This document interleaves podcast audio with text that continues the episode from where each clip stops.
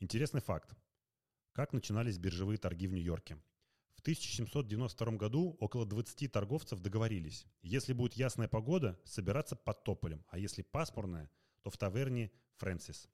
Хоть сейчас сама биржа находится на Уолл-стрит, но с тех времен не поменялись ни правила, ни размер комиссионных.